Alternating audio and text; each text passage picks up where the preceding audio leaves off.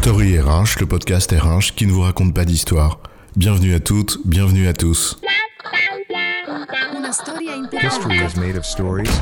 Dans cet épisode, nous allons nous interroger sur ce que peut bien vouloir dire être agile sur un plan individuel dans son travail. Ah, L'agilité. Le mot valise que tout le monde a employé jusqu'à la crise de la Covid, puis après on nous a parlé de résilience, avec sa petite connotation psy post-confinement, période propice aux introspections. Et derrière ce mot, en vérité, on désigne finalement une exigence simple pour toute entreprise. S'adapter collectivement aussi rapidement et efficacement que possible à un champ de contraintes qui évolue. Et parfois de façon rapide et brutale, comme dans les crises. Mais cette fameuse agilité au sens de l'adaptation sur un plan individuel, de quoi on parle là? Qu'est-ce que ça demande d'être personnellement agile au travail? C'est quoi l'histoire? On vient de dire que l'agilité, c'était une forme de capacité d'adaptation constante à des situations qui changent de façon constante, elles aussi. Il en va de même pour une personne. T'adapter au mieux à la situation sans perdre le fil de la responsabilité de ton job. Situation qui est rarement conforme à ce que le travail prescrit t'indique.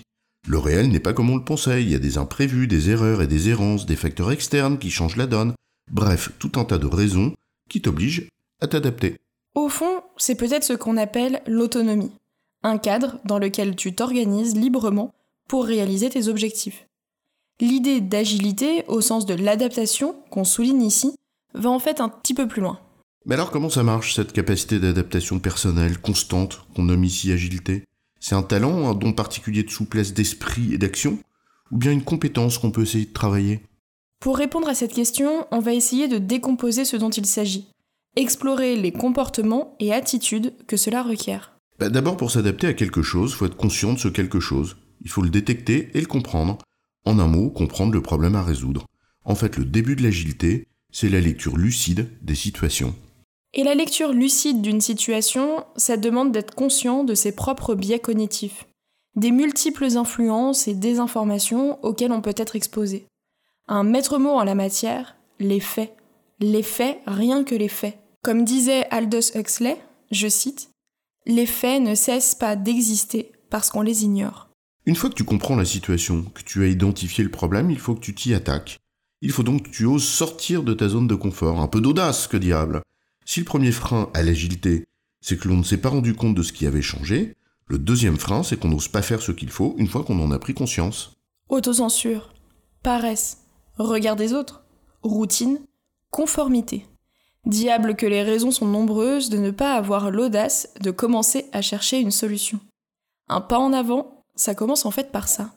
Évidemment, oser, ça suffit pas. Avoir de l'audace, c'est la garantie d'entreprendre, mais pas de savoir-faire, encore moins de réussir.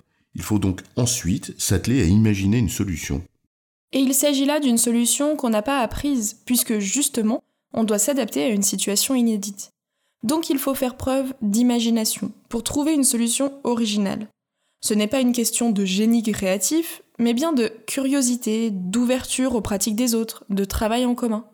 Une séance de co-développement, un brainstorming, du design thinking par exemple, sont des moyens utiles pour inventer des idées nouvelles et l'enjeu, c'est pas de réinventer la roue à chaque fois, ça peut être aussi adopter une solution de contournement, parce que ça suffit pour être efficient dans le cas présent.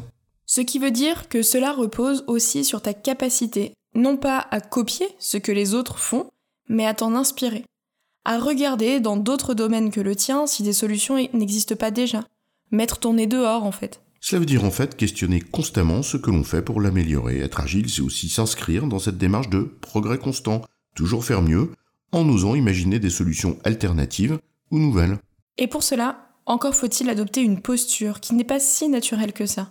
Se remettre en cause sans cesse. J'ai un problème, j'imagine une solution, ok, mais j'en mesure objectivement les résultats. Et je n'hésite pas à me remettre en cause s'ils ne sont pas au rendez-vous. C'est d'ailleurs là qu'on mesure à quel point il est illusoire de croire que l'agilité individuelle, et collective aussi d'ailleurs, pourra s'exprimer s'il n'y a pas un terreau préalable de confiance, avec le manager, dans l'équipe, et plus globalement au sein de l'entreprise. Accepter de reconnaître objectivement que ce que l'on a fait n'est pas au rendez-vous, c'est évidemment s'exposer. Combien préfèrent, en effet, planquer les miettes sous le tapis plutôt que faire réellement cet examen critique Quand l'ambiance est à la sanction plutôt qu'au droit à l'erreur. En effet, l'agilité individuelle des personnes ne relève pas que de leurs compétences et de leur volonté, mais également du collectif et de sa capacité à créer un terreau favorable sur un plan institutionnel, managérial et tout simplement humain. L'agilité, parfois, c'est simplement de la bonne volonté et du bon sens, celui qui est guidé par la réalité des situations. Ça ne suffit pas toujours, loin s'en faut, mais c'est parfois le point de départ. Et ce départ se heurte parfois à la réalité des êtres humains en groupe, avec leur jalousie, leurs faiblesses, leurs joies, leurs peines, leurs petites mesquineries.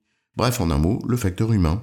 Dit autrement, mon agilité personnelle au travail ne dépend pas que de moi, même si je dispose de clés de lecture pour essayer de m'améliorer. En résumé, être personnellement agile au travail, c'est savoir s'adapter efficacement aux situations. Cela passe par quatre phases. 1. Lire les faits tels qu'ils sont pour identifier les problèmes à résoudre. 2. Oser, c'est-à-dire s'autoriser à y remédier.